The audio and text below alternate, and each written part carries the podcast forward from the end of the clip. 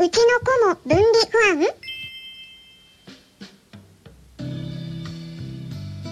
こんにちは。サラホリスティックアニマルクリニックのホリスティック獣医、サラです。本ラジオ番組では、ペットの一般的な健康に関するお話だけでなく、ホリスティックケアや地球環境、そして私が日頃感じていることや気づきなども含めて、様々な内容でイギリスからお届けしております。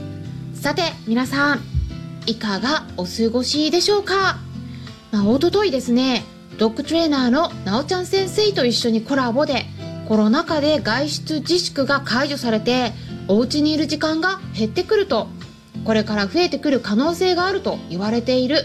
いわゆるワンちゃんの分離不安についてどうしたら予防できるのかそしてそうなってしまった場合には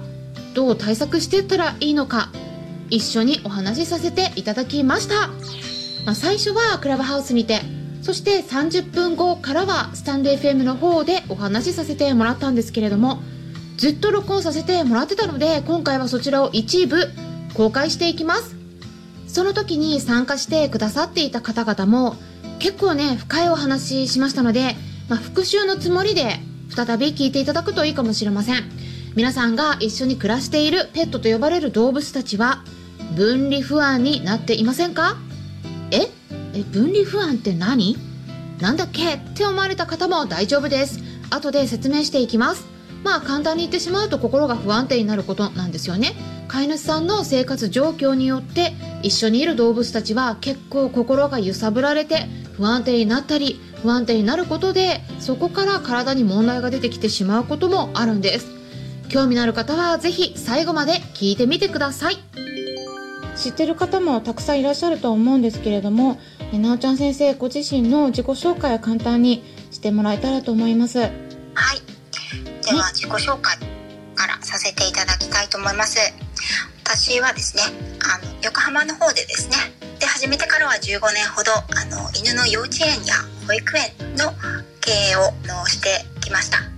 えー、とホテルとか出張トレーニングとかイベントなどもあのやってきてで今はですね犬の保育園という形で同じく横浜でやらせていただいております。もともとはですねイギリスの方でドッグトレーニングの方を学んでおりましてでそれがご縁でサラ先生とも知り合うことになりまして今回はねこのような形であの素晴らしいご縁をつないでいただきまして皆様にね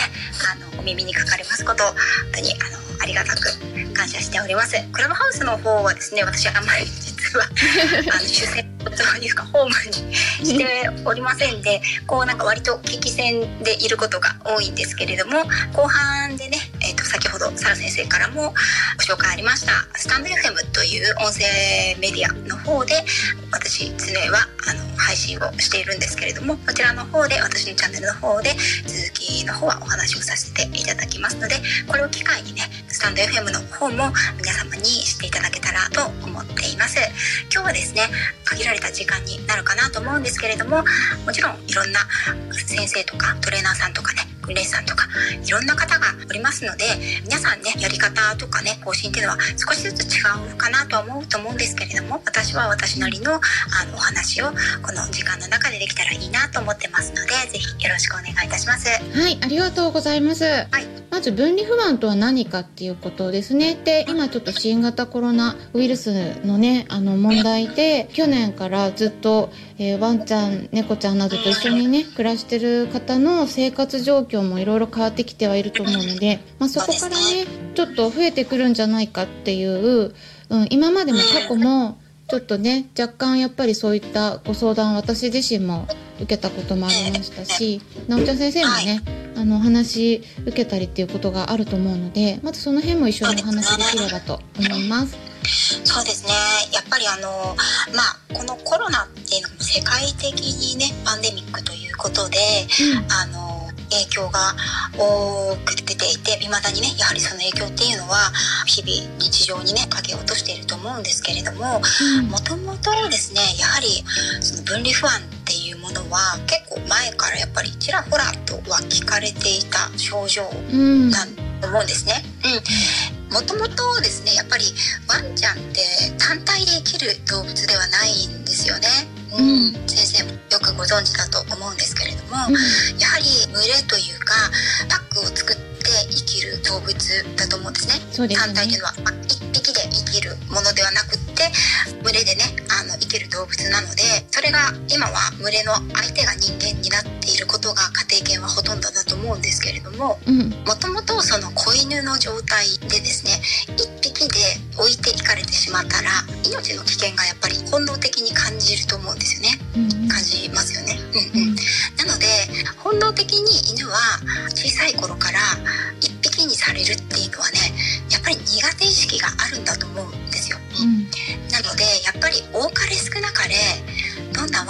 も分離不安に陥る要素っは思っているんですね。それは本当に正しくてイギリスの RSPCA の動物虐待防止協会の方でも、まあ、よくワンちゃん猫ちゃんの保護をしてで里親募集して、まあ、里親さん見つけてっていう活動もしてるので,、うん、であとは動物病院の方も併設してていろいろ研究なんかも報告データをね皆さんに情報公開したりとかしてるんですけれどもその中でやっぱりですねこういう報告があるんですね10頭犬がいたらそのうちの8頭の犬はもうすでにやっぱり一人でいることに対してのこううまく対応するっていうのがやっぱり難しいだけれどもでもそのうちの約半分ぐらいは飼い主さんから気づかれていない見過ごされてるっていう話があるんですね。ただなぜわかるかっていうとビデオを設置するとわかるんですよね。飼い主さんがいなくなるとやっぱり不安そうに泣いたりとかうろうろしたりし始めるんですね。大体は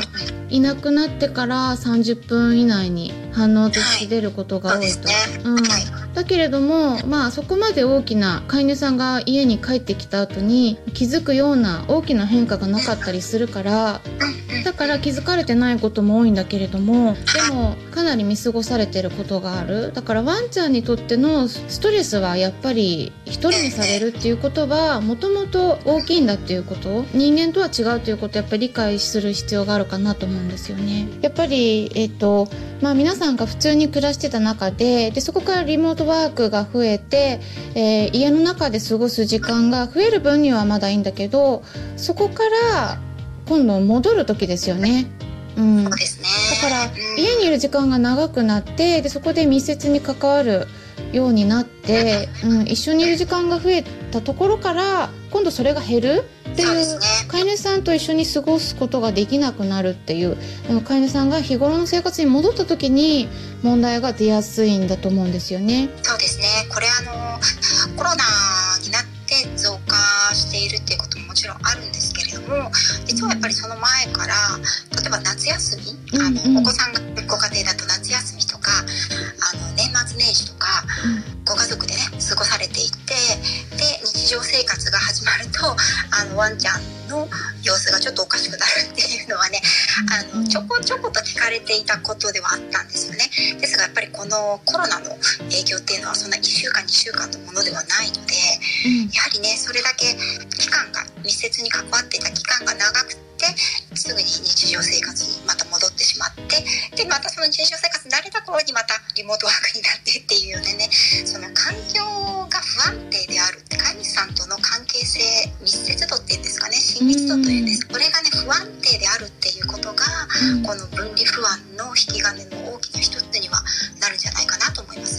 そうですね。で、その分離不安症っていうものですよね。それがまあ具体的にどういうことかっていうことなんですけれども、まあ、飼い主さんと離れることによって不安な症状が引き起こされることですよね。やっぱり基本的にはワンちゃんは一人になるのは苦手っていうのはやっぱりまず知っておくべきことで、だけれども飼い主さんがいなくなる。で、留守番の時間が長くなる。それが毎日続いたりするっていうことで対応できないっていう場合に、まあ、過剰に不安を感じてしまうったりとかっていうことであとパニックになってしまうそういう行動が引き起こされてでそれを飼い主さんが問題だと感じられるようになった場合に問題行動って言われてそのうちの一つとして分離不安症って言われるんですよね。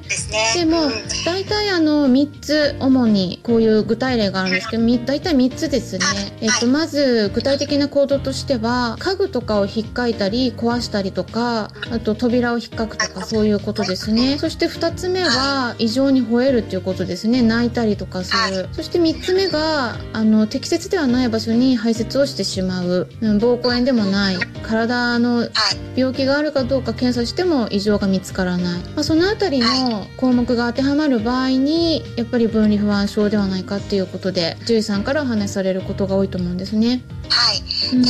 あのサラ先生の今おっしゃっていただいた代表的な3つの症状とプラスしてあの補足させていただくとやっぱりその破壊行動とかあの荒らすっていうのは割とこう飼い主さんがね出ていった出口の付近であったりとか飼い主さんの持ち物とか過去いたのはクローゼットの中うん。とかあとはその排泄の失敗っていうものもトイレをね普段できてる子がやっぱりできなくなるっていうのは何かしらの原因があるので、うん。あの普段もねできない子に関してはあのちょっとそこら辺は怪しいなっていう感じなんですけれども普段もね飼い主さんがいらっしゃる時は、あのできている子に関しては飼い主さんがいない時に必ず他のところでしてしまっているっていうのはこれねたまにねこう腹いせでやるんですよとかおっしゃる方がいらっしゃるんですけれど 腹いせではななくてどちらかというとおそらくその飼い主さんがねいなくなっちゃったことに対しての不安が募ってしてしまうっていう